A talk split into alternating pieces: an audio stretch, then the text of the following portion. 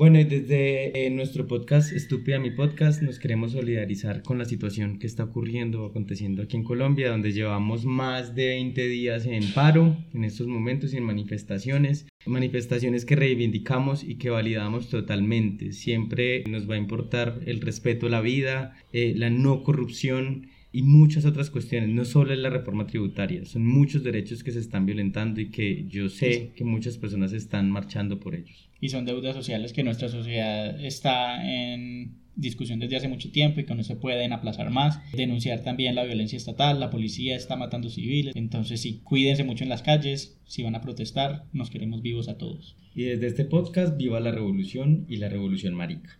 ¡Estúpida, mi idiota!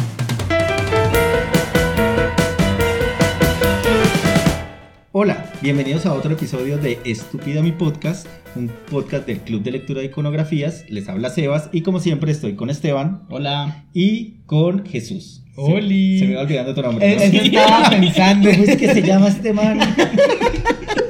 dos temporadas y todavía no lo conozco. Eso estaba pensando yo, como que ese, ese, ese lentico para decir mi nombre, ¿qué fue? Lo siento, lo siento. Bueno, hoy vamos a hablar de un tema que ya habíamos tratado en la primera temporada, que son los videojuegos, pero nos vamos a enfocar un poco más en las comunidades de gamers. Y pues como no somos tan gamers, vamos a hablar del único, del único juego que nos encanta, no mentiras, nos gustan muchos juegos, pero es que este juego la, la verdad tiene mucha controversia y da para mucho, mucho de qué hablar. Ay, lo siento, qué estúpido.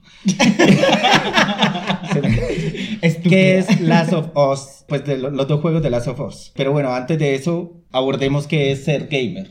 Entonces, Jesús nos trae una definición espectacular de qué es ser gamer. Ah, no, la leo entonces. Claro. Bueno, no, buscando encontré justamente esta definición. Al jugador o gamer es toda persona a la que le gustan los videojuegos. Hasta ahí vamos bien. Sí, Hasta ahí vamos bien. A jugador que se le caracteriza por dedicarse con gran pasión e interés a los juegos en general, sean videojuegos o no, se le designa en español el apelativo de jugón. ¿De qué? De jugón, eso suena súper Eso me suena muy sexual. Pero sí. Ustedes lo ven de sexual. Nosotros todo lo vemos sexual. Pero estás muy jugón. Mm, te exprimo. Lo siento, lo siento, me dejé llevar. bueno, el punto es que eh, sí, eso es como a grosso modo el jugón. Mentira, no, a grosso modo la idea del gamer y es una persona a la que le gustan los videojuegos. Pero decía apasionadamente, ¿qué tan apasionadamente? Yo no sé si hay una escala para eso. Hay una escala para las cosas. Sí, pues no es como. Pues no sé, porque hay gente que vive juzgando, ah, es que usted no es tan gamer como. Pues que sí, ya también hay, hay, como escalafón. Y creo que también hay una definición que es como el jugador casual que son todos aquellos que... Que juegan Nintendo.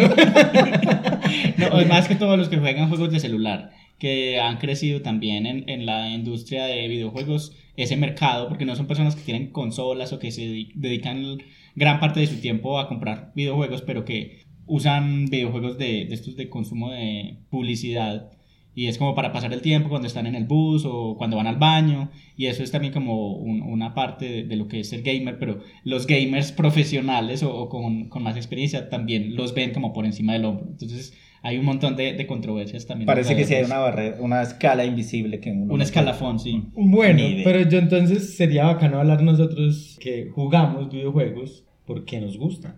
Pues me gustan porque me puedo ver reflejado en muchas de de estas situaciones. Pues no de las situaciones de los personajes, como de, de, los... Te ves reflejado en Mario Bros. Con los hongos. En, en Animal Crossing me vi reflejado en la cuarentena, en una isla paradisíaca. Pero no, digamos porque me permite como expandirme del lugar en el que estoy en situaciones en las que nunca voy a poder estar. Y con los personajes uno sí crea como unos vínculos muy interesantes, porque aparte no es como una película que en la película puedes vincularte solamente por lo que te muestra el director. En el juego también puedes interactuar, entonces vas generando más, como más empatía, porque aparte son tus acciones las que hacen que el personaje haga algo. Entonces a mí me, me encanta es por eso. Yo creo que yo he tenido varias etapas para que me gusten los videojuegos y una etapa donde no me gustaban que es lo más particular. Entonces, cuando era niño, Porque los juegos cuando yo era niño no tenían tanta historia. Pues eran muy simples. O al menos uno no conocía la historia porque además venía. No le paraba uno bolas a eso. Sí, no, y además venía, la historia generalmente venía como en esos eh, panfleticos que venían con, con los cassettes Ujú. de Nintendo, por ejemplo. Ah, no, estos O- panfletos. Pues yo no sé panfletos, de esas cositas, pues panfletos suena muy revolucionario. sí.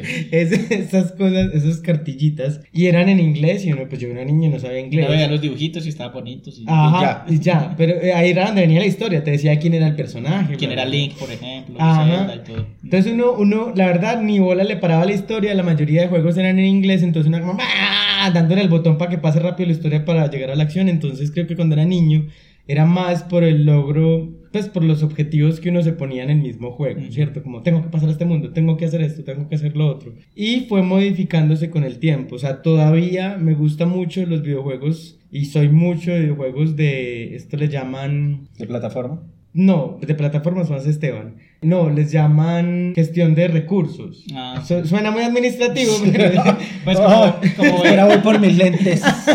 como Age of Empires. Eso. Que uno Ah. tiene que construir cosas y administrar Eh, los recursos. entonces esos son los que más me o gustan. de granjas. Esos son los que menos me gustan porque eso lo hago en la vida real.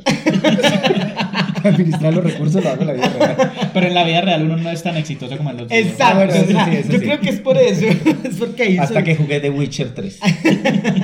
ahí sí, hoy sí, sí soy exitoso. No mentiras, me gustan mucho los de gestión de recursos. Pero también me gustan los que tienen como una historia bacana. Pues yo también siento que después uno fue creciendo y ya le fue encontrando fue el gusto a esto, a la historia que tienen también, porque tienen una narrativa muy poderosa y como dice Esteban, que uno puede encontrar personajes donde yo conecto, pues y como que, ¡ah! qué teso, uno siente lo que siente ese personaje, como- bueno, no, no lo siente, pero pues uno empatiza con esa idea, entonces me parece muy bacano. Y me encantan, como también tengo un cheque explorador, me encantan los, los juegos de mundo abierto por eso. Ujú. Porque me gusta explorar y creo que la y virtualidad... perderse en las misiones secundarias. Ajá, y creo que la ¿De qué era virtualidad... que se trataba el juego? Yo estoy acá recogiendo manzanas. Las Soy un 100.000 guerrero entrenado 15 años, pero estoy recogiendo manzanas para alguien. Tengo que recoger las 15.000 palomas que necesita este señor loco. Sí, sí, esas vi- vi- visiones alternas son todas raras. Pero además me gusta eso, pues como que sean mundos que uno pueda interactuar, porque ahí es donde está como el punto explorador, y eso me parece genial en la virtualidad. Entonces por eso también me gustan mucho los videojuegos. Sí, yo, yo estoy de acuerdo con lo que dicen y es poderse uno abstraer a situaciones, como decía Esteban, en las que uno nunca va a estar y que en muchas ocasiones uno dice, pues en la vida real no quisiera estar en esto, porque por ejemplo mi juego favorito son los de Resident Evil. Creo que no quisiera estar en una pandemia de zombies. Sería más divertido que la pandemia actual. Sí. Pero igual pues nadie le gustaría estar en eso, pero es uno de mis juegos favoritos por el suspenso, por, eh, por la manera como uno tiene que ir superando cada uno de los logros, me parece muy bacano. Entonces uno, y, y también me pasaba lo mismo, pues cuando era pequeño, a mí siempre me han gustado los videojuegos, pero me tocaba ir donde mis primos, los millonarios, a, a jugar con las consolas de ellos porque claramente yo no tenía. Y ya después de que me pude comprar la mía, entonces ya me envicié demasiado. Sí, sí siento que me gusta mucho, no soy tan, tan aficionado de conectarme a estos juegos en línea donde Ah, todo sí. el mundo se mata Ay, en línea. no. Y aparte uno- todos son expertos y uno es como el noob ahí todo el tiempo. No, yo una vez jugué Mortal Kombat en línea como una hora y me cascaron, pues de esa hora me cascaron todo el tiempo en 5 Estoy segundos. seguro que las personas que te cascaron tienen 11 años. Ya. Yo decía, yo, pero venga, ustedes no se divierten porque hacen para aprender eso tan Sí, y rápido?" yo creo que eso es también otra de las diferencias de, de los gamers. O sea, están los gamers que juegan como juegos que son eh, standalone para jugar uno solo o con amigos pues en el mismo lugar. Y están también los gamers que juegan juegos online de cooperación. Entonces es también como un mundo muy, muy variado. Y lo que decía Sebas también me parece muy chévere sobre, el- por ejemplo, el éxito que tienen los juegos de terror. Es también como esa adrenalina, poder quemar esa adrenalina de esas situaciones, los sustos. Por eso también las películas de terror son tan, tan exitosas porque estás experimentando un terror pero en un ambiente, digamos, sano. Pues, controlado, controlado, sí. Sabes sí. que no te va a pasar nada a ti. Pues, o, bueno, al televisor sí le puede pasar algo.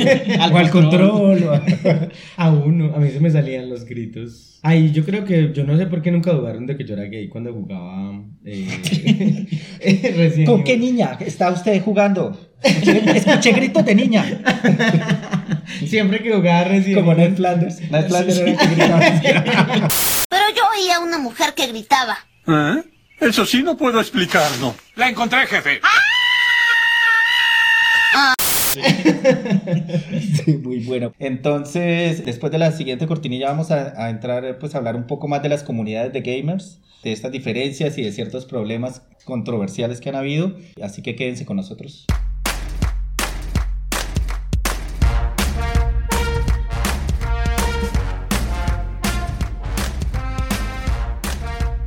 Continuando con el tema, entonces vamos a hablar un poco de las comunidades, como dijimos. ¿Ustedes pertenecen a alguna comunidad gamer? No, pues yo no, no, yo ni siquiera soy capaz de jugar en línea, en serio, me parece. No, pero no tienes que jugar Pero en no tienes línea. que jugar en línea. Pues sí, por eso, ¿no? Pero pues finalmente también siento que es algo que conecta mucho la idea de la comunidad gamer y es que eh, la conexión a internet ha hecho que crezcan más rápido y exponencialmente. Ah, sí, ya no es lo mismo hace, ¿qué? 20 años que la gente le tocaba reunirse. Bueno, no sé si hace 20 años o más. Ujú. Pero la gente se reunía y eran los grupos de amigos locales. Sí. Ahora o uno- cuando, cuando los videojuegos eran de arcade también, que era pues, como que se reunían en el lugar a jugar las consolas. todos ¿Se acuerdan esos locales donde habían Xbox y Sí. Play y eso estaban Yo- llenos? Ese era un buen negocio en esa época. Sí. La gente se reunía a jugar fútbol, que aburridos. O a jugar Halo. Pero ahora, pues ya la gente, uno puede estar en una comunidad donde hay gente de cualquier parte del mundo. Eh, eso me parece chévere, me parece interesante. Pero también, pues como en todas las comunidades, da pie a cosas que no. No sé cómo decirlo. Entonces que no son buenas. Sí, yo creo que nocivas, tienen los- como sí, como, Sí, como todo en internet. Ajá. Tiene su lado oscuro. Eso, yo creo The que tiene eso, como tiene los dos lados, pues la parte también benigna que tiene que ver con todo lo que conlleva la creación de comunidades va a traer consigo también como desarrollo de otras cosas. Pero detrás y en todas las comunidades que se crean en internet también vienen otras cosas no tan bonitas. Y eso lo hemos visto en todas partes, en redes sociales, en foros eh, y en la comunidad gamer no es la excepción. Y creo que incluso uno podría decir que mucho menos la comunidad gamer es una excepción. Entonces sí, sí es como esos dos lados que siempre trae y que creo que se han fortalecido tanto el negativo como el positivo con el uso de las nuevas tecnologías. También siento que eso ha sido el, el- el boom más fuerte, que, no, que siento que no es un resultado, sino solo un efecto de un problema mayor que venía desde que el videojuego se volvió una industria tan fuerte. Entonces yo creo que es como, como eso, eh, que esa misoginia que ha traído el videojuego, o la homofobia, o todas las cuestiones que no solo son de los videojuegos, sino de la cultura en general, al ser un producto se han ido como quedando ahí y ahora es que estamos viendo que están ahí puestos. Sí, además que como la imagen clásica que se tenía del gamer también era como el chico retraído, el nerdo del colegio que era rechazado por los bullies y por las mujeres y eso es, es como la imagen de los 80, 90 y que se ha ido también un poco perpetuando y mutando. Lo hablamos creo que alguna vez en la primera temporada este tema de los incels, que son los que se hacen llamar los eh, involuntarios, que creen que todas las mujeres deben tener sexo con ellos y, y son infelices porque son vírgenes involuntariamente y descargan un montón de rabias ahí.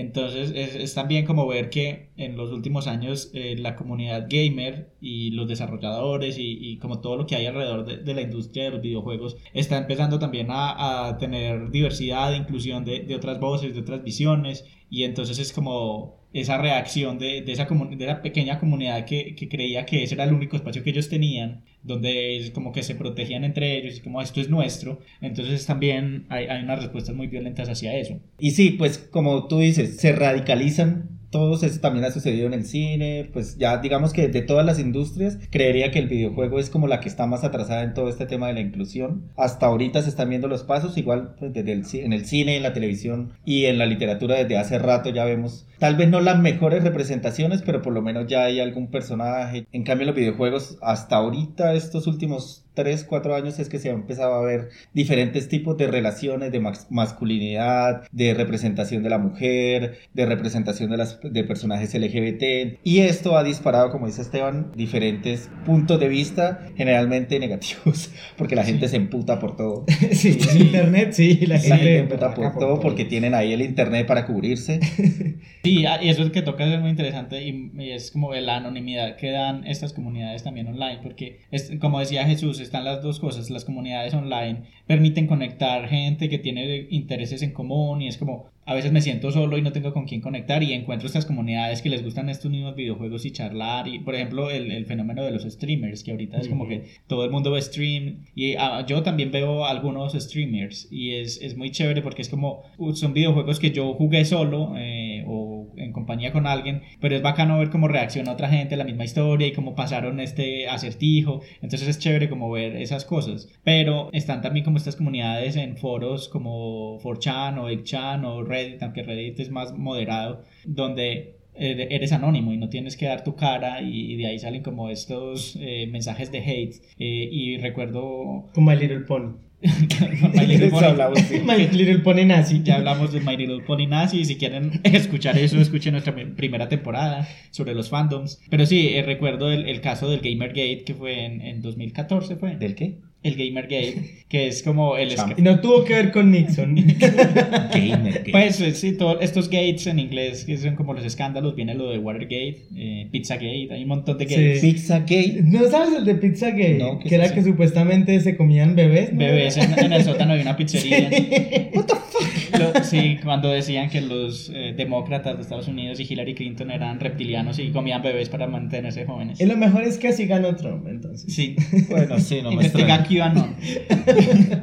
Entonces sí, todo esto, como los, los precursores de estos movimientos de teorías conspirativas que vemos hoy en día vienen de, de esos foros y de, en 2014. Me los imagino con el sombrero de aluminio. Pero es, es, muy, muy teso todo esto, como aquí nos estamos burlando, pero también es como esta misma burla y esta misma separación que estamos haciendo como entre nosotros los buenos y ustedes los malos, es lo que hace que cada vez nos separemos más Sí. y no hayan como puntos en- de encuentro. Y entonces en, en 2014 hubo un escándalo porque una desarrolladora independiente que se llamaba, bueno, se llama Zoe Quinn, hizo un videojuego independiente, lo puso en Steam y era, creo que la- sobre la depresión. Sí, porque ella tenía depresión. Ujú. y, Pero bacano como... O sea, me acuerdo que nosotros hablamos en la primera temporada de uno de un videojuego que era salir del closet. Ajá. Y era un, también un desarrollador independiente que quiso poner su experiencia en un videojuego. Chévere Sí. eso.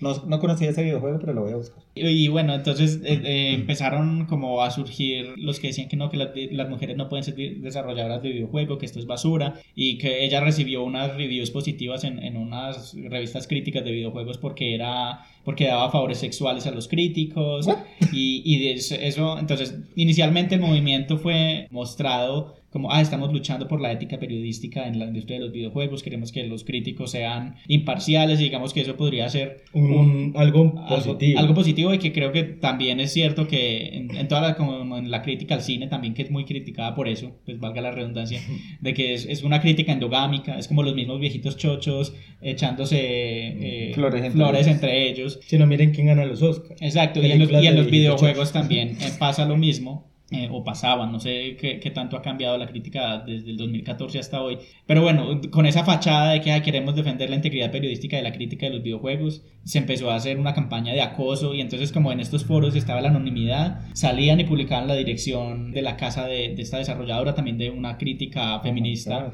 Que, que hizo una crítica a los roles de las mujeres en los videojuegos, como lo que hicimos acá en nuestra primera temporada. Pero ella hacía la aclaración de que yo no soy una crítica de videojuegos. Yo ya haciendo- no se manifestaba como gamer. no, ella estaba haciendo una crítica sociológica al rol de las mujeres, como lo que hacemos con el cine, y a veces hay que separar como la crítica de, de un producto como tal en su lenguaje y la crítica sociológica so- sobre lo que el- el- ese medio o esos productos representan. Y bueno, todos estos gamers y incels y, y hombres enojados empezaron a, a hacer, empezaron a, a publicar amenazas de muerte, a publicar Violación, su, de su, su dirección IP, donde vivían, les, manda- les mandaban mensajes. O sea, eran gente de bien. Exactamente. Gente de bien aquí en Colombia. Es como la gente de La bien aquí en gente Colombia, sí, exacto. Entonces, eso, entonces fue una bola súper gigante y finalmente, pues sí, como que esto se clama como una victoria de la derecha sobre estas nuevas políticas identitarias y de diversidad, porque sí, pues ellos terminaron ganando y, y lo que se ve ahora de Gamergate es como si, ay, es que había que proteger la ética periodística antes de, de cualquier cosa. Ujú. Y yo creo que eso es muy teso, porque eso ha pasado históricamente en el Internet en todas, en todas las cuestiones también. Como que hay un interés válido, que también es muy difícil decir que es válido o no, pero hay como cosas que no pasan, el tema de lo ético, como lo que dices, lo de, los, lo de la crítica a los videojuegos, que es muy claro. Pues uno ve que hay juegos que uno dice, ¿por qué está calificado así? No te estoy hablando a ti, Kojima, sino como que hay cosas que uno dice como que está El simulador de Rappi, estás hablando del simulador de Sí. Rappi. sí, uno dice, pues, porque no entiendo esas críticas, pero está bien, también uno como consumidor puede que no entienda las críticas, pero también es muy difícil cuando un consumidor va y encuentra que el producto no parece el que le prometieron y en todas partes lo están recalificando bien. Pero sí es muy teso porque detrás de eso, lo que salió colateralmente fue más teso que el problema que estaban intentando atacar. Sí, estaban atacando un problema de ética con acciones poco éticas. Pues amenazar de muerte a una persona no creo que sea muy ético. Exacto, y además es muy teso porque uno dice como ahí es donde mira uno lo cerrado que es y creo que va a tomar algo que ahorita decía eh, Sebas muy importante, y era como, ah, es que es uno de los sectores más rezagados en torno al tema de la inclusión y yo le, le agregaría no solo la inclusión, en torno al tema de igualdades en general o Pues y lo que pasa es que también es, eh, la industria más joven que Pues tenemos. yo iba a decir uno, eso, que es la industria más joven y también una de las que hace muy poco tiempo se abrió al público en general, porque eso que decías al principio es muy cierto, al principio los videojuegos tenían un público muy específico Ujú. y en las publicidades eran para ese público específico, el nerdito de gafas que se la pasa encerrado en su casa, incluso creamos un estereotipo que en toda la serie lo veíamos, el que tenía acné, De el- gafas, que juega Dungeons. Dragons. Exacto. Entonces, Yo nunca he jugado eso. pero uno, por eso, porque es que como de 15 años para acá ya uno ve las publicidades de los videojuegos y ya no son así, ya son la familia, incluso Nintendo sus consolas son para jugadores casuales. Esa- y eso ha sido lo que ha permitido que se mantenga en el mercado compitiendo contra monstruos como Sony y Xbox y Microsoft. Pero tiene que ver con eso, con que ha modificado la cultura del gamer hasta tal punto de que ya la cultura del gamer es la cultura de cualquier persona de la sociedad. Entonces eso hace que sea muy reciente que muchas personas hayan entrado a- a- al tema de- del gamer, de jugar videojuegos. Y uno dice, ahí es donde podría estar también una de las razones, el por qué todavía hay anclas tan fuertes. Pues porque uno dice, los juegos son sexistas hasta más no poder. Y uno se puede, se puede en verdad, pues no necesariamente tiene que jugarlos, como lo que, lo que dice Esteban, que ya hizo. No necesariamente tengo que jugar para saber que los juegos tienen un montón de referencias sexistas. Miren la publicidad. Vende más la, la publicidad de una mujer con tetas gigantes y casi que en bola disparando. Lara Croft con sus senos puntiagudos. Ajá, que, que otra cosa. Sí. Que uno dice que es muy teso porque seguimos en la objetivización de la mujer y es solo una de las cosas que pasan o, o las representaciones. Pero lo- los gamers resentidos te dirían que eres generación de cristal y que te quejas de todo. Sí. Exacto, efectivamente. Qué Y- flor eres. eres una flor. Y eso sí es verdad. Entonces, y, y, por ejemplo, también que uno mira que las representaciones que se hacen de las poblaciones diversas, por ejemplo, en este caso en los videojuegos, siguen siendo muy tímidas. Eh, Estaba mirando el caso de Mass Effect, es que se llama así. Sí. De Mass Effect Andrómeda, que pues además fue súper criticado por todos los problemas que tuvo aquí, si no le cabe el tema de que hicieron bombing review o, o esas reseñas malas porque el juego tuviera una representación de una persona trans. El juego salió como sin expresiones, o sea, el juego salió con muchos errores, pero fue el juego que se vendió como, ay, traemos un personaje trans. Y es muy teso porque yo miraba una reseña de una chica que decía como, miren la gran inclusión. Y era, el personaje llegaba, tenían una conversación y como que le decía al otro de la nada, ah, no, sí, es que yo en la Tierra no me sentía bien siendo Matt, ahora soy yo no sé qué, ya. Pues como que no tenía sentido que una persona se presentara así siendo trans. Pues es como que... Así no se presenta la gente. Sí, Ni sí. siquiera la que no es trans. No, y además no se habían conocido ni siquiera, no, no habían discutido nada, o sea, era un minuto y ya de una vez, ay, no, es que yo en la Tierra era hombre, ahora soy mujer. Es, es como, me recordó la, la gran representación lésbica de Disney con Onward. La policía, ay, sí, mi esposa y yo tenemos una hija. Ya, esa es la representación. Pero me parece muy teso también el tema de, hay una diferenciación también en la industria de los videojuegos con los juegos indie y los juegos AAA, que son Ah, sí. los de gran calidad. Y eso también se le criticó mucho a este movimiento de Gamergate, que todo el acoso y todas estas cosas horribles que pasaron estaban dirigidos hacia desarrolladoras y críticas de juegos independientes, mientras que las industrias como Sony y pues, de, los juegos grandes AAA no recibieron ninguna crítica y Como, ay, sí, ellos todavía siguen haciendo nuestros juegos los que queremos, los que nos gustan. Apenas ahorita es cuando, por ejemplo, con el juego del que vamos a hablar más adelante, de Last of Us, Se les alborotó. empiezan a mostrar un personaje lesbiana o una mujer que no está eh, como adaptada a los cánones femeninos tradicionales. Ahí sí todo el mundo salió a decir, pero no, ¿qué es esta mierda? Mm. ¿Cómo dañaron nuestros personajes tradicionales?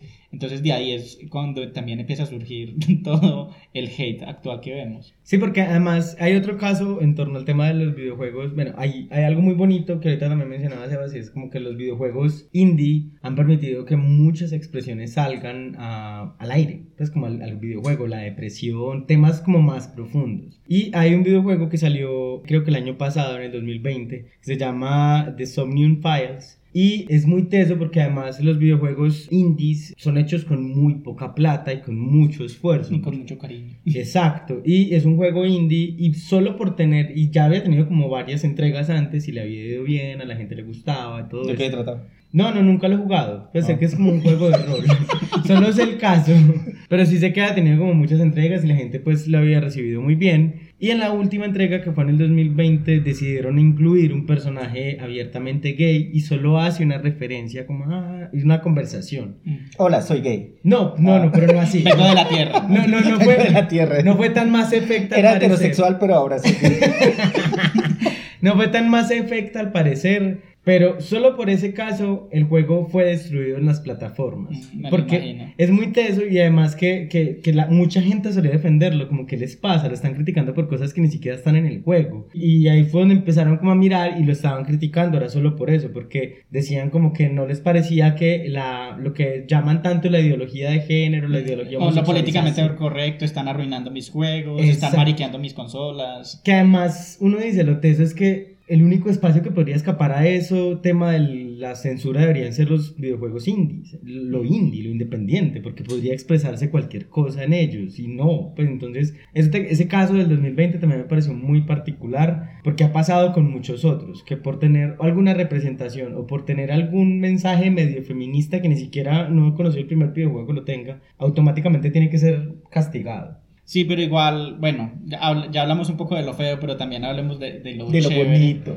de lo chévere de las comunidades y todo esto que mencionábamos de- del fenómeno streamer. Me parece muy bacano que, por ejemplo, en Twitch yo me puse a investigar porque me preguntaba, bueno, si estamos hablando de, de mujeres, de feminismo, de visión del feminismo sobre los videojuegos, pero ¿qué pasa con las poblaciones diversas? Ya vimos que hay algunas representaciones, han recibido hate y todo, pero por ejemplo las poblaciones trans, uno diría, ¿será que la- las personas trans juegan videojuegos? Y la verdad es que sí. Por ejemplo, en, en inglés, no sé si en español habrán, pero en inglés me encontré varias comunidades en Twitch que como que son comunidades seguras donde tienen un filtro para entrar para que no tengan como ese hate. Entonces me encontré una, un canal que se llama Stream Queens, o la- la- las reinas del streaming. Oh, Me encanta. Y son, son varias drags que hacen streaming de videojuegos y es súper chévere. Entonces uno ahí puede ver contenido muy bacano de inclusión que también es como que va generando ese cambio de imagen de, ah, es que el gamer es este, el de gafitas, el tímido, el, el misógino. No, videojuegos juega todo, Todo el mundo. sí. Exacto. Hasta la abuela juega videojuegos. Exacto, Sí. y también en, en Twitter vi que hay una comunidad que se llama Transmission Gaming, que también como que reúne a personas trans y les dice, este es un espacio seguro si quieres explorar tu gusto por los videojuegos, puedes venir acá, hablar con nosotros, con nosotras. Entonces me parece muy bacano que el, el Internet, a pesar de que es a veces es un lugar tan horrible, también puede tener cosas interesantes. Hay que permitir unir a las comunidades. Pues eso, por ejemplo, me parece muy poderoso. Pues uno decir como ahora por ser trans no significa que me tenga que limitar, bueno, que pasa en la vida real, pero no significa que me tenga que limitar a, a solo unas cosas específicas. ¿Por qué no jugar también? ¿Por qué no hacer parte de lo que las otras personas son parte? Pues, Sí, hay, hay algo chévere que me pasa, pues no con, con alguien trans, pero sí con, con una mujer en el trabajo, donde yo trabajo. Eh, estábamos en una reunión pues del, del equipo y una de ellas dijo que pues que tenía un, que estaba jugando unos videojuegos en Play. Yo no, dije, yo no sabía que a usted le gustaba el Play y como que hice demasiada empatía con ella por eso, o sea, como que conectamos y ahora siempre que sale alguna promoción en, PlayStation Plus o en cualquier lado, miren, mire este juego y nos pasamos los juegos o no, compré este juego, después me lo presta. O sea, es una buena manera de conectar y me parece chévere eso. Entonces, pues sí, como dejar esos eh, estereotipos en la cabeza de que el gamer es solo este, de tal manera, y es el heterosexual misógino gordito. Ahora hay gamers, que también son gays. Somos gamers. Somos gamers. Entonces, eso, eso me parece chévere. Y lo que dice Esteban de las comunidades trans me parece muy bacano porque uno no sé, pues uno con todos esos estereotipos que uno tiene en la cabeza nunca se imaginaría ver a una persona drag jugando y seguramente son videojuegos que ni siquiera yo me atrevería a jugar porque pueden ser muy difíciles para mí o bueno, digamos que cada uno tiene sus gustos por los videojuegos, pero me parece bacano ver ese tipo de... Pues yo soy malísimo para ver transmisiones de todo un, un gameplay, pero cuando hay ciertas secciones me parecen chistosos. Ajá. Yo solo las miro cuando no soy capaz de pasar una parte y necesito Ah, para hacer ¿Cómo pasar acertijo Uncharted? No, por ejemplo, con Last of Us, que es el juego que vamos a hablar ahorita más adelante, los, los giros de trama, que no los voy a mencionar en este momento, los vamos a hablar más adelante. Cuando habían esos giros de trama, Ah, sí, siempre busca las reacciones, las reacciones de la gente, los giros de trama, y uno ve como la rabia o como que la sorpresa de los La giros. frustración. Como que, uy, pero ¿por qué, hijo de-?" Perdón. Sí, eso, eso es muy chévere. Entonces yo creo que ahí como que balanceamos un poquito el, el, el tema de, de las comunidades gamer. Pero entonces ahora sí empecemos a hablar de- del videojuego del que queríamos hablar. Ahorita vamos a hablar sin spoilers, como una reseña para quienes no lo hayan jugado. Entonces, ¿de qué se trata Last of Us? Se trata, bueno, se desarrolla en un futuro no muy lejano, posapocalíptico, en el que un virus, que de hecho el virus existe, Ujú. Ujú. eh, se llama De a el las hormigas. Sí, le da a las hormigas, se llama el Cordyceps. Pero en el- en el mundo del videojuego, el virus fue capaz de mutar para contagiar a los seres humanos. Entonces, Cosas que pasan en la vida real. Los virus mutan muy fácil. ya. Sí, la zoonosis. ya nos pusimos científicos. Coronavirus. el caso es que en el primer juego, vamos a hablar primero el- de lo que trata el primer juego, el protagonista que se llama Joel, no me acuerdo el apellido. Miller. Miller, sí. Yo ni siquiera me lo sabía. Iba a decirle Pérez. Joel Pérez.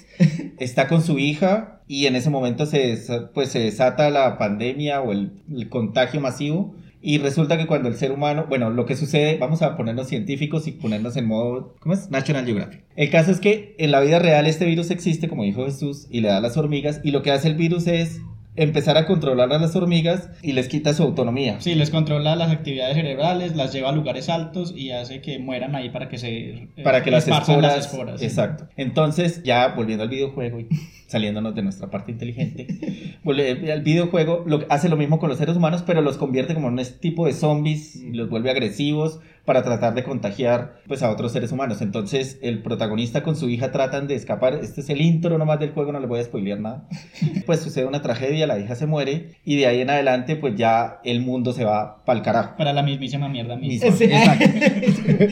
y ya después unos años, pues ya empieza como el gameplay eh, como tal y es Joel ya es como un ¿qué? Un katano buenón. Un katano. Bueno, sí, No, también. pues, no, no. Un cazarrecompensas, creo que es Eso, lo que ibas a eso decir. era lo que iba a decir, pero bueno.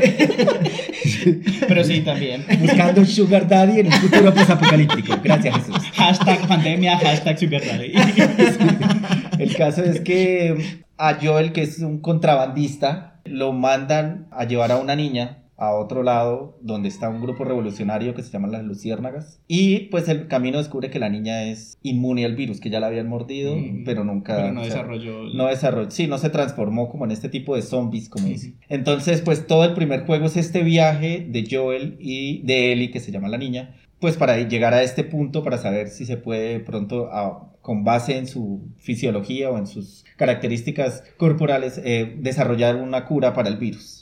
Entonces, en esto se desarrolla el primer juego. Y eh, en el, prim- el primer juego tiene un DLC en el que nos enteramos de que Ellie es lesbiana. Así que le gustaba una amiguita y, Y, la eso- y esa fue la primera llama que encendió el, la ira del internet. Pero, Pero- yo tengo que decir algo. Y es que no fue tan, re- o sea, sí, sí la gente se emputó ahí como que, uy, pero ¿cómo así? Pero no fue como tan, como que no armó tanto el mierdero como pasó cuando ya salió el, el segundo juego. Pero yo sí tengo que decir que incluso esa parte me gustó más que hubieran dicho, porque es, ahí es donde Mass Effect debería aprender cómo presentar un personaje LGBTI. O sea, Ellie no tuvo ningún momento que decirle a Joel como, ay mira, hola, soy Ellie, soy inmune y además soy lesbiana, Me ¿cierto? costa la panocha. Sí, sino que se tomaron el tiempo para hacer un DLC con una historia propia, con una historia que además no es tan superficial, que además es hasta bonita, para contarnos eso. O sea, y ni siquiera en ningún momento fue como, ay, miren, Ellie es lesbiana. No, se tomaron el tiempo de hacer un DLC para contarnos y mostrar una historia. Y al final uno dice, ah, Ellie es lesbiana, listo. No cambió nada y Ellie nunca lo tuvo que decir en el juego principal. De la nada. Y eso me pareció muy bacano. Creo que ahí empezó muy bien la- el tema de la, de la construcción de un personaje LGBTI sin clichés. Sí, sin el típico, ay, hola. Antes era, antes, ¿cómo era? Vivía en la tierra. Vengo, en la- vengo de la tierra y era un hombre. y bueno, yo no sé cómo hablar de- del el segundo, sin, hacer spoiler, spoilers. del. Pero digamos que el hate viene porque hay un personaje, empezamos siguiendo los personajes que veníamos del primer juego y luego de la mitad del juego es con otro personaje que es antagonista, que aparte es una mujer, que aparte es una mujer que es musculosa, es fuerte, con todas las características que asumimos tradicionalmente masculinas. Y es, bueno, li- o sea, lleva liderazgo. Lo que podemos ver, por ejemplo, que cambia del primero al segundo juego, y es que el primero siempre manejamos, casi siempre manejamos a Joel, nunca manejamos a él. Ajá. De hecho, Eli creo que... Ah, no, mentiras, hay una parte donde Hay sí manejamos parte, a Eli, sí. que Joel está herido. Y en bueno. el invierno, sí. Pero en la segunda, pues los, los únicos personajes que nosotros manejamos son mujeres. Ajá. Entonces ahí ya, ahí ya está el primer... El, el primer primer chispazo. Sí, el primer chispazo para incendiar el mierdero. Y bueno, yo creo que ahí podemos dejar, andamos porque- como de puntillas para no hacer spoilers, pero bueno, es, es la invitación a que, a que los jueguen si no los han jugado, son juegos muy buenos. Y, ah, bueno, datos curiosos, como siempre. Datos Eh, curiosos con Esteban. Uno. El videojuego obviamente está inspirado en, en series y películas como The Walking Dead y 28 días después. The Walking Dead es una telenovela.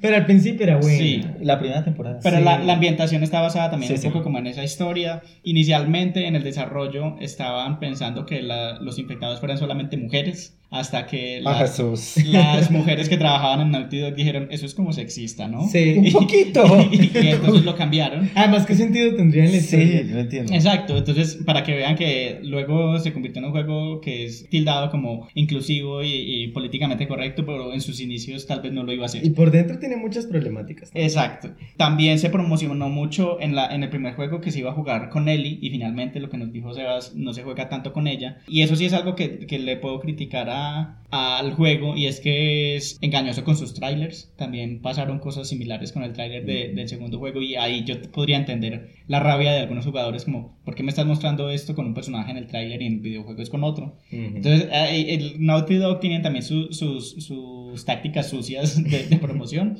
Y bueno, eh, esos son como los datos curiosos del primer videojuego. Ah, también hay otro y es que, como es de la misma empresa de, de Uncharted, que es Naughty Dog, ellos empezaron a desarrollar el videojuego a la par que estaban haciendo la tercera parte de Uncharted y iban a sacar el tráiler de Last of Us, eh, pero eh, se retrasaron. Y había un easter egg en Uncharted sobre el virus del Cordyceps en un, en un Periódico. en un periódico, pero la gente como que no lo notó. Hubieran podido arruinar la, la sorpresa de, de lo que era el videojuego si la gente se hubiera dado cuenta. Y bueno, como en todos los juegos de Naughty Dog, hay muchos easter eggs, hay easter eggs a Crash, Sí. hay easter eggs a, a Uncharted, uno, en el segundo juego uno puede encontrar el, el anillo de, de Drake. Y es, es muy interesante como este universo compartido que tienen todos los juegos de, de Naughty Dog. Y ya, esos son todos mis datos curiosos. Si luego me acuerdo de otros, en la siguiente sección los comentaré. Bueno, entonces ahora sí vamos a hablar con spoilers de los dos juegos. This is our routine. Day and night, all we do is survive. It never lets up.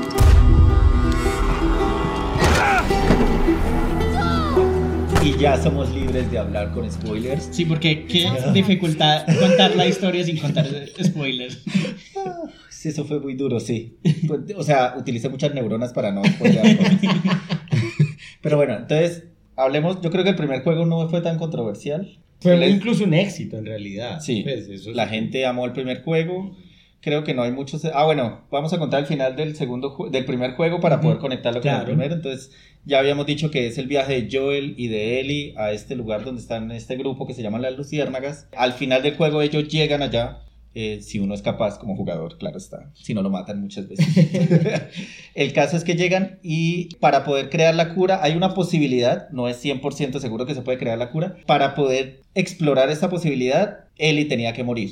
O sea, en la operación que le iban a hacer, Ellie moría y Joel dijo, pues a la mierda, no voy a dejar que se Y muera. se cagó en todo el mundo. Se cagó en todo el mundo y mató a Masacró a todo ese hospital, Ujú. todas las y rescató a Ellie, o sea, se la llevó y le mintió, le dijo que Él me mintió. le mintió. Sí. El caso fue que le dijo que no, que era que no se podía, que habían mirado, los del grupo de la Luciérnagas habían visto y no se podía sacar ninguna cura, y eso fue lo que le dijo a Eli, y ahí acaba el Igual ella quedó ahí como con la duda. Como Que que, este "Hmm, ¿Por man". qué me desperté aquí en un carro en medio de la nada? sin mi ropa, o sea, con la ropa de hospital y es raro. Mira la cara con la que te mira Conan. Sí, algo así, no le creyó mucho. Entonces ahí cierra el juego, el juego, igual ellos, no me acuerdo si al final del primer juego ellos ya llegan ahí a Sí, Jackson, sí, llegan donde Tommy. Donde, sí, el, El hermano, de hermano de Joel, Joel. pues ahí tienen una comunidad y ahí se establece. El segundo juego ya empieza con ellos unos años ahí y pues empezamos de una vez manejando a Ellie. Ya nunca, vamos a ver a Joel, pero creo que nunca lo vamos a manejar. No. sé. El caso es que, bueno, el juego inicia con Ellie como, o sea, como que uno ve que hay una, como una discusión, como hay, algo que no está resuelto entre Joel y Ellie y como que hay una distancia, ya no, ya no tienen la misma unión que, te- que crearon en el, mismo, en el primer juego, sino que como que hay, una, hay algo que incomoda a Ellie y Joel está como, que todos suponemos que es el hecho de que le mintió. Entonces, justamente después de manejar un tiempo a, a Ellie, ya pasamos a manejar a Abby y todo el mundo. Me acuerdo cuando, cuando jugué eso y es como, ¿y esta vieja ¿Quién, es esta vieja? ¿Quién es esta perra? Porque aparte uno como que no confía, o sea, uno juega con el personaje, pero como que no confía en el personaje. En el, en el desarrollo del, del- de este primer, la primera vez que jugamos con Abby, Abby se encuentra con Joel, la rescata ahí porque ella está, ella viene como con un grupo que no sabemos qué es. esa parte es súper tensionante, que aparecen los zombies en la nieve. Yo pegué unos gritos. Y uno le toca correr y huir. Y es una manada gigante de zombies. Sí, sí. El caso es que se encuentra con Joel y con Tommy y terminan por circunstancias, terminan con el grupo de Abby, regresan donde el grupo de Abby con Joel. Resulta que es como que uno sabe, como que uno no confía en lo que va a pasar y de repente ahí viene el primer el primer giro que uno lo deja a uno así con la boca abierta y es que es que Joel muere ahí porque Abby lo estaba Abby y el grupo lo estaban buscando, pero uno no sabe en ese punto por qué. Y bueno, muere pero no llega, llega y ve la muerte de él desde la perspectiva de, De Ellie. de Ah, sí, uno primero llega con Abby y bueno, lo, ve que lo capturan, que le disparan en una pierna y se corta otra vez y después se va a jugar con Ellie. Y Ellie como que lo está buscando y llega en el ju- momento justo donde, y aparte esa muerte es tan fu- fuerte porque le están dando con un palo de golf. Y en esa primera versión, como estamos del- desde el lado de Ellie, ella está en ese shock, ella ni siquiera puede escuchar la conversación de lo que ellos están, Ujú. que están diciendo. Entonces uno ve que están como hablando y discutiendo, pero uno no sabe qué está pasando, no sabe quiénes son, por qué están ahí ni nada. Entonces, y de ahí en adelante se desarrolla toda la trama del segundo juego y es Ellie no es capaz de superar la muerte de Joel y va a ir a buscar a esta persona Abby y a su grupo para vengarse por, por haberlos matado. Y entonces hasta ahí uno dice, ah, un juego de venganza, voy Sí. a ser Quentin Tarantino matando, la novia matando a todos los que me hicieron mal. Exacto, Kill Bill. Kill Kill Bill Bill posapocalíptico. Entonces, y uno, claro, uno ya después de ver eso, uno como que dice, esta puta de Abby la odio con toda mi alma porque uno la odia.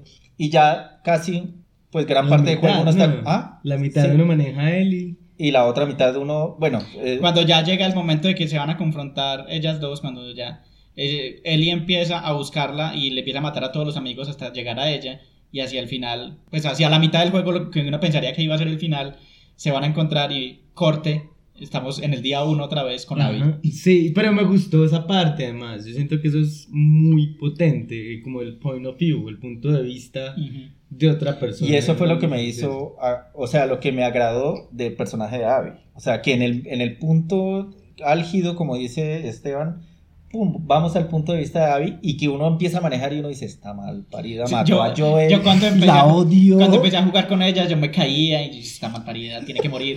Me dejaba matar de los zombies. Pero, pero hay que aclarar que no la odiábamos por ser mujer, ni por ser musculosa, ni por ser líder, sino porque mató a un personaje que Exacto, nosotros entonces- queríamos. Entonces ahí es donde yo empiezo como a, a intentar entender un poco todo el hate que tuvo el juego, porque sí, y yo creo que los de- desarrolladores también eran conscientes de, de lo que estaban haciendo con esa historia y, y- y las reacciones que podía tener. Y uno puede entender que sí, le mataron a uno, el personaje que no quería, que era un personaje muy cool desde el primer videojuego, no sé qué, pero ya cuando uno empieza a ver las críticas y decir que no, es, es que es irreal porque una mujer no es así de fuerte, Ajá. es que es irreal porque eh, una mujer no puede matar a un hombre así, no puede ser musculosa. Y uno dice, pues esta vieja en, en la... En, todo el desarrollo que uno ve de la historia de ella se da cuenta que es la hija del doctor que iba a operar a Ellie. Que entrenó desde niña, por ejemplo. Exacto, que, y, y que entonces tiene un odio y horrible contra Joel porque destruyó toda como lo que... Le mató al papá. a la sea, comunidad, no, al papá. a la comunidad y la esperanza y la de la esperanza de, una, de una cura. Entonces es una niña que ha estado entrenando toda la vida para esto. Entonces uno dice, ¿cómo esto es irreal? O sea, si una vie- y aparte nos muestran que viven en- como en un campamento militar donde todos son súper musculosos, donde están entrenando todo el día. ¿Cómo que es irreal? O sea, vayan y vean una, una mujer que hace pelea de lucha libre o wrestling o, o levantamiento de pesas. Una mujer puede ser igual de fuerte. Pero además yo siento también que, y eso es muy bacano, yo, yo creo que la incomodidad del juego, bueno, la incomodidad del juego, la manifestación... eh, La fue- segunda, porque a ella. Eso. Esa es la segunda. Sí. La, la Abby siendo musculosa y siendo Fuerte. fuera, fuerte fuera del estereotipo Porque, porque además es eso, pues yo siento que la crítica se fue mucho para eso, pero lo incómodo del juego es que te pone en un lugar de cuestiones éticas muy parchado, pues también, pues muy duro y muy parchado a la vez. El tema de, pues era Joel en realidad un héroe o era un asesino también en sus contextos específicos. Todos, o sea, pues Ajá, todos eran unas con otras. Pues sí, y, es que, y es que en un mundo postapocalíptico la Eh. ética se vuelve muy difusa. Exacto, y eso es lo bacano, finalmente cuando- Todos estamos haciendo lo que podemos para sobrevivir. Y hace algo muy chévere y es que muestra el punto de vista de lo que sería, entre comillas, un villano. Que eso también me parece muy poderoso en una narrativa nueva, que yo creo que a la gente le incomoda mucho eso. Nos vendieron mucho la idea de el bueno, hay un camino del héroe y el héroe es el que tiene que vencer todo el mal que O hay sea, en es el blanco mundo. o es negro. Eh, Pero sí. nunca hay una gama en la mitad. Y ahora las nuevas narrativas, al contrario, lo que están haciendo es desmitificar eso. Pues es que no hay solo un camino del héroe, bebé. Hay un camino también de- al otro lado que... Bebé. hay un camino al otro lado que, que también hay que mostrarlo, y es el camino del que tú Y que consideras un además villano. me parece muy, muy importante también es que el, la historia que sigue Abby es la misma que seguimos con Joel en el primer juego, porque empezamos viendo que Joel era un tipo que ya no creía en nada de la humanidad, era un contrabandista que No le importaba un a culo nada, y, y vemos que a partir de la relación de él con Ellie, él empieza a cambiar, y entonces ya es una persona diferente, y nos pasa lo mismo con Abby, ella se encuentra con un chico que nos dicen que se llama Lev, y que es de una, una tribu, una secta fanática que se llaman los Serafitas que son muy creepy cuando uno se los encuentra por primera vez y con esos silbidos que dan un montón de miedo. Y, y es, es lo mismo, uno empieza odiando al personaje, pero a partir, ella también tiene unas preconcepciones de lo que eran los serafitas, como, ay, estos malditos nos están matando a nosotros. Y es, es eso, es como también, es una metáfora, creo yo, sobre cómo en el mundo actual de Internet todos estamos en nuestras burbujas de información, nuestras cámaras de eco que nos están repitiendo todo el tiempo lo que nosotros ya creemos, entonces nunca tenemos que contrastar nuestros puntos de opinión con los demás. Y entonces ahí nosotros nos damos cuenta de que Abby al final no era tan mala y ella también se va dando cuenta de que eh, dentro de los serafitas no todos son malos y, todo, y son personas que también tienen sus dramas personales. Y ahí viene la otra parte muy bacana y es el personaje que ahí es donde digo, a ellos se sacaron 10 en representaciones LGBTI bien hechas, porque incluso nunca nos dicen que Lev es, pues Lev nunca dice directamente que es trans, como hola, soy Lev, soy trans. En el transcurso de los diálogos, que además me ha Con la hermana. Eso, y me ha encantado mucho también de los diálogos que construyen justamente en Naughty Dog, que mientras uno va jugando los personajes van hablando Ujú. y uno va como cachando historias, uno se va dando cuenta de que le tiene algo, pues como que, ay no, es que no me aceptan por un cambio, no me- por, por algo. Porque no, no fui lo que ellos me dijeron que tenía que ser. Exacto. Y uno como que, pero... Y ella, ella al principio le pregunta, le, pero ¿por qué te fuiste? ¿Por qué están tan enojados contigo? Ah, porque me corté el pelo. Y uno dice, ¿eso es una broma o qué? No entendí, no entendí el chiste. ¿Y cómo que se cortó el pelo? Exacto. Pero bueno, antes de seguir con ese personaje, ya llevamos. La, el primer, la primera chispa fue matar a Joel. Sí, La segunda chispa fue tener a un personaje femenino músculos. musculoso, fuerte y líder, mejor dicho. El putas. Mm. La putas, perdón. Y ahora, como dijo Jesús, ya la chispa que creo que hizo que todo explotara con este juego es tener este personaje Lev que, como dice Jesús, eh, durante los diálogos nos enteramos que es un personaje trans y que la comunidad de donde pertenece lo odian es por esto. Se cortó el pelo, pero porque no quería ser una mujer. Porque lo iban a obligar no a casarse con uno de los ancianos. Exacto, entonces, y ese personaje, como dicen, es de, o sea, me parece que la representación fue demasiado buena y creo que uno conecta demasiado, por eso creo que la historia de Abby incluso me gusta más que la historia de Ellie, Llegué- yo, yo, yo en el videojuego llegué a un punto en el que ya Eli como que este, ya me cae mal. o sea, pero uno también entiende, o sea, ella está cegada por la venganza y tiene todo, incluso ella tiene una novia. Y, Dina. y Dina, y, y eso no fue ni tanto problema ya, sino que ya pasamos de, de, bueno, ya las lesbianas las aceptamos. Ahora había un personaje trans, entonces la gente se imputó Ujú. por el personaje trans. Pero yo, sí, yo en, en un momento cuando estaba jugando, sí, cuando Ellie decide no dejar ir esa venganza, yo dije, ay, pero ¿por qué Ellie? ¿Por qué? La venganza nunca es buena, mata al alma y la envenena. La venganza nunca es buena. Mata el alma y la envenena. Don Ramón, don Ramón. Pero también luego como de darme un poco de tiempo y, y- y volver como a ver la historia de Ellie, también encuentro mucho valor ahí porque uno entiende el trauma de ella, Sí. sobre todo con el conflicto que ella tiene con Joel, porque luego uno se da cuenta que ella sí supo lo que pasó, Ujú. y Nunca lo confrontó.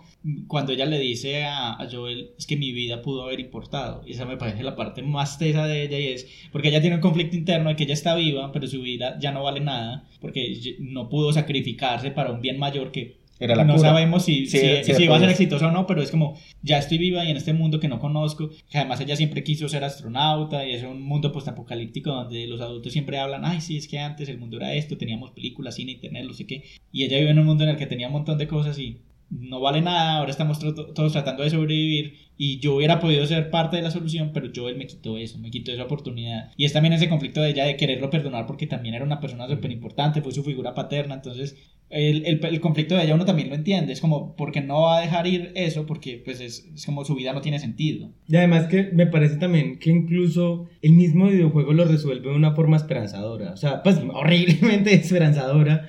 Porque cierra el ciclo de violencia en una parte. O sea, puedo hablar del final, ¿cierto? Sí, Cuando- estamos hablando con Después de spoilers. todo el hijo de madre viaje que Eli hace, que mata a mil personas, que deja a su familia, todo esto, se encuentra con que Abby cayó presa en, en un grupo, ese grupo que era lo que era. Los No serpiente, no sé qué. Sí, en, bueno. en Los Ángeles. y ella En intentando... Santa Bárbara era. Bueno, Santa. Mónica, ¿no? Bueno, alguna mierda. En algún lugar En de Estados California. Unidos, eh, ella estaba intentando escapar con Lev y los La capturan a los dos. Y ahí llega Ellie y los encuentra y pues la otra ya no quiere pelear. Además que eso también empieza... Está toda deshidratada porque la tenían crucificada en la playa, deshidratada, hecha mierda. Pero es también muy bacano eso porque las dos fueron cerrando el ciclo de violencia a su manera. Lo que se puede decir, cerrar ciclo de violencia en un juego de, de tiros y eso. Pero también ella fue cerrando su propio ciclo antes de llegar a esa parte. Y es muy teso porque sí, se agarran y todo. Y Ellie está a punto de matarla y ya no es capaz, ¿cierto? Pues En creo- ese momento tiene un flashback con Joel Ah. y Joel creo que le dice que él no se arrepiente, que él volvería, a, hacer, a hacer todo lo mismo. volvería a hacer todo Y igual ella- con tal de estar con ella. Y ella le dice como, no sé si podré perdonarte, pero quiero intentarlo. Ujú. Y es- eso fue como lo último en lo que llegaron. Entonces es como esa posibilidad de que hubieran podido reconciliarse. Y eso me parece bacano, o sea, por eso te digo, como que el, cierro, el juego lo cierra de forma esperanzadora, eh, entre comillas, en lo que podría caber ahí. Y es como un ciclo de violencia, como, porque además todo fue un ciclo constante y repetitivo, como se cerró ahí. Y eso me pareció muy bonito, más allá de las críticas que mucha gente le podría tener. Yo siento también que la gente está acostumbrada a productos que no los cuestionen entonces. Claro que hay muchas críticas que sí son válidas y es que nos dicen, bueno, sí, el juego es contra el ciclo de violencia y la venganza, pero es solamente de estos personajes principales, porque durante todo el juego uno mata Ah, sí, como a, loco. a Hasta wolves, perros. wolves, perros, a estas vipers, aunque esas vipers sí, eran unos hijueputas y había que matarlos a todos. Ok. tenían, tenían gente que infectaban por gusto, Ah, por sí, placer. O sea, esos sí eran basuras humanas. Pero, pero sí, o sea, eh, muchas de las críticas es como, ay, solamente importa dejar ir cuando es el personaje principal. Pero cuando mataste a toda esta gente que gritaban los nombres de sus compañeros en todo el juego, ahí sí eso te importaba. ese carajo. detalle me pareció, porque en el primer juego no pasaba eso. En el primer juego uno mataba personajes no jugables que estaban allá. En cambio aquí los personajes no jugables tenían conversaciones, uno estaba escondido y tenían como que, ay, ¿y qué tal? Y que no sé qué tal. Y cuando uno mataba a alguien y no aparecía, entonces empezaban a llamarlo por el nombre propio, como Tommy, no sé qué, y uno, el man que maté se llamaba Tommy. Pero entonces esa es una de las críticas que le hacen, que es como muy superficial, como, ay, sí, estás haciendo que nos sintamos mal, pero no le das al jugador otra opción, porque no estás aprendiendo nada, si los estás matando porque el juego no te da otra opción, no te da la opción, por ejemplo, de hacerlo de stealth, que no tengas que matar a nadie, y si lo intentas hacer es súper difícil. Sí, pues me imagino que habrá alguien que lo pueda hacer, pero Nosotros, en general la mayoría de la nosotros gente no es capaz. bombas hasta que mueran todos. Exacto, entonces como que, ay, sí, el- la- al final es como que mucha gente se frustró de que maté a todo este montón de gente porque al final no maté a Abby. Entonces yo podría entender esa frustración también, pero es el mensaje que quería dar el juego era ese. Y yo creo que también en el mundo de los videojuegos se han hecho mucho esa pregunta últimamente por el tema de la violencia, no por, no por, pues fuera de las violencias de los ciudadanos de bien, eh, perdón, de las ideas de los ciudadanos de bien, de que también de las violencias que tienen, de que los videojuegos hacen violenta a la gente, si es como vemos la violencia desde los videojuegos. Y finalmente sí los hemos visto mucho como tan rico que es matar. Y hay videojuegos que al contrario empiezan a cambiarle como la- el chip a esto. Y es como, vea, la violencia no es un juego, ¿cierto? Y es todo esto. Entonces esto también me parece... Yo me descargué uno que no he sido capaz de jugar porque me destroza siempre que lo juego, se llama War of Mine. Y es de eso, es un juego de alguien que vive una guerra en Medio Oriente. Y cómo es sobrevivir en una guerra. Entonces me parece muy bacano porque uno dice, pueden ser pinitos, pero sí van contándote una historia un poquito más profunda socialmente. Y, y yo sigo diciendo que lo que más agradezco y que ojalá hubiera existido cuando era niño y jugaba videojuegos es una representación muy bien hecha LGBT en todos los sentidos, tanto en el de Ellie como en el de Lev, porque no fue... No Ah, como, cambia- como en el de Abby, que ella pues no es LGBT, pero es una representación de feminidad diferente. Ajá. Que además incluso eran personajes muy tesos. Eli era muy tesa, muy fuerte. Pues tanto que Eli era una como de las voces al final y todo esto. Y, y Lev también con la flecha era certero. O sea, uno dice como que, que incluso yo quisiera que lo hicieran jugable. Entonces, es muy Sí, ah, bueno, eh, hay, hay un que tú dices que termina también en esperanza, pues sí, también uno de los datos curiosos es que cuando uno termina el juego, ve que el- la pantalla de inicio del juego cambia, al principio estaba como en la balsa en, el, en este En lago todo playa, oscuro sí. y al final ya llega como a una playita y entonces es que es el, cuando le preguntaron a Neil, a Neil Druckmann, que es el creador del juego, le dijo que esto significa que Abby llegó hacia donde estaban las luciérnagas. Entonces ahí queda abierta la posibilidad de un tercer juego protagonizado por Abby y Lev, que Ojalá. creo que va a levantar mucha arena en la vagina de mucha gente. Oh, qué irritable estás, Kyle. ¿Qué pasa? ¿Tienes arena en la vagina? Sí, yo creo que, o sea, se arriesgan mucho. Yo creo que la, el- la compañía se arriesga bastante en hacer un, un tercer juego, pero creo que a la gente, pues en lo personal a mí me encantaría tener A un mí tercer también. juego con Abby, que es el personaje que todo el mundo dio. Y Lev jugable. Yo quiero jugar Sí. con Lev. Sí, sería muy teso. Listo, yo creo que esto era como lo que queríamos hablar de las comunidades de gamers y claramente de Last of Us. Trataremos en un futuro de no hablar más de Last of Us. Trataremos de buscar más juegos.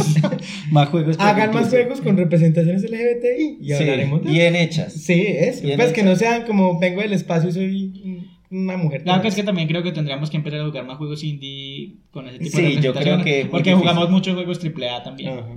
Hay que buscar más juegos independientes. Vamos a intentarlo. Vamos a intentarlo. Pero bueno, quédense para nuestra sección de conclusiones de este episodio y espero que les haya gustado todo lo que hablamos.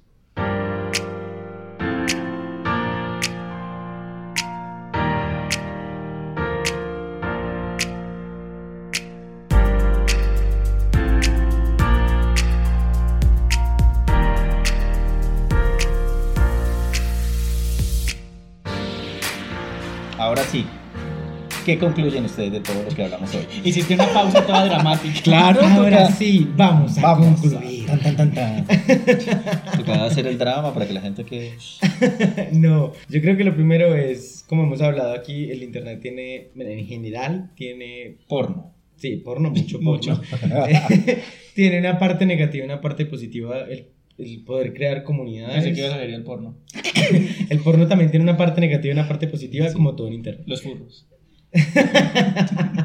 Miren que no soy yo el que lo está tocando. bueno, se pusieron a tocarse. Entonces, como que una de las partes negativas que es el tema de todo, la misoginia que existe en las comunidades gamer, también hay que entender de dónde viene, no, no, no entender como que solo la comunidad gamer es misógina, sino que la misoginia siempre va a ser un problema estructural de sociedad que tiene muchos eh, puntos que reparar todavía y obviamente el que exista en la en la comunidad gamer tan marcado es parte de un problema estructural social y va a seguir existiendo mientras ese problema estructural no se empiece a modificar. Sí, no es, no es algo que sea solo del- de, los videojuegos. Exacto. Está en todos lados.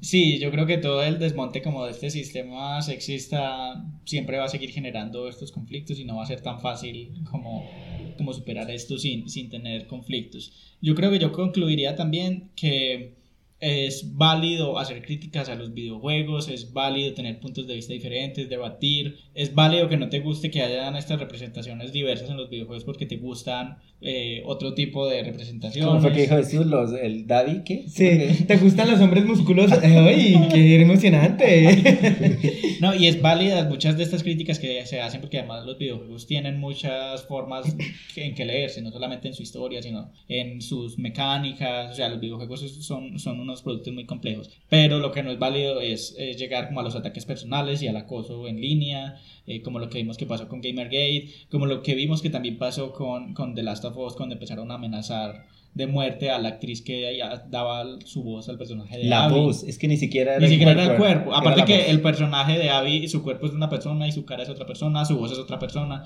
Y es como, ¿por qué? Porque estás amenazando a una actriz que está dando su voz y es su trabajo. O sea, no Mm. tiene ningún sentido. Y ella no creo el personaje para empezar. Entonces sí, o Y sea, igual se lo creo porque al director Ah. también lo amenazaron y le dijeron que era de todo menos buena. Exacto, buena entonces es- yo creo que es válido discutir y disentir y, y- y hacer todas las críticas que se quieran, pero no es válido amenazar de muerte a las personas. y decirle que es una maldita, que no sé qué, porque eso es cuando ella publicó, porque ella dijo como que a mí no me gusta publicar este tipo de cosas, pero ya no puedo soportar todo esto y publicó todas las amenazas que le llegaban y yo como que la gente está loca. El este mundo es un lugar horrible. Sí, quisiera vivir en un mundo paralelo, el mundo gay. Vengo de la tierra. Vengo de la Tierra, antes era. Voy a utilizar eso cuando me presente. Bueno, y yo quiero como, mm, ya como para cerrar eso, es como cada vez que juguemos un videojuego, pues tratemos de sacarnos todos estos estereotipos que tenemos en la cabeza. O sea, este juego de Last of Us, por ejemplo, no es el típico, el hombre va a rescatar a la mujer, a la dama en peligro. Hay una mujer musculosa, eh, hay una mujer fuerte, o sea, hay un personaje gay. Tratemos de sacarnos todos estos estereotipos que pues uno sabe que eso no es fácil de hacer, eso hay que, como dice eh, Esteban, pasar por una, estar en una vida pasada y llegar a una nueva, de construirse, preguntarse por qué me molesta esto, pero sí como que cada vez que juguemos algo como que no vayamos como que, ay no, es que esto es irreal, pues, o sea, estoy... Pues estoy- estás jugando un videojuego. De ya, zombies. Sí, Sí. ya estás eh, suspendiendo tu. y tu aceptas creencia. eso y no puedes aceptar algo como una mujer fuerte que puede, que es algo que es real, que pasa. En un mundo apocalíptico, las mujeres no se van a quedar en la casa haciendo pay de Sí. manzana. Ajá, pues. y poniéndole en la ventana. Ajá, sí, o sea, ¡Oh, llegó el zombie a comérselo! Entonces, sí, como que abramos la mente cada vez que abremos, que juguemos un videojuego nuevo, veamos las diferentes dinámicas de los personajes y las representaciones, que pueden haber un montón de representaciones, como decía Esteban. Hay diferentes representaciones y las historias se pueden leer de diferentes maneras. Lo importante es no ir a insultar a nadie por eso. Excepto la pantalla cuando estás bravo. con. Control, ir a clavarle el control al televisor. Pero bueno, listo, esto era todo. Esperamos que les haya gustado el, el episodio. Eh, si no han jugado, como dijo Esteban, si no han jugado este videojuego, vayan y lo juegan porque se están perdiendo de una historia muy, muy chévere. Esperamos que salga un tercer juego. Recuerden seguirnos en nuestras redes sociales. En Facebook somos Club de Lectura e Iconografías y en Twitter somos arroba estúpida podcast. ¡Chai!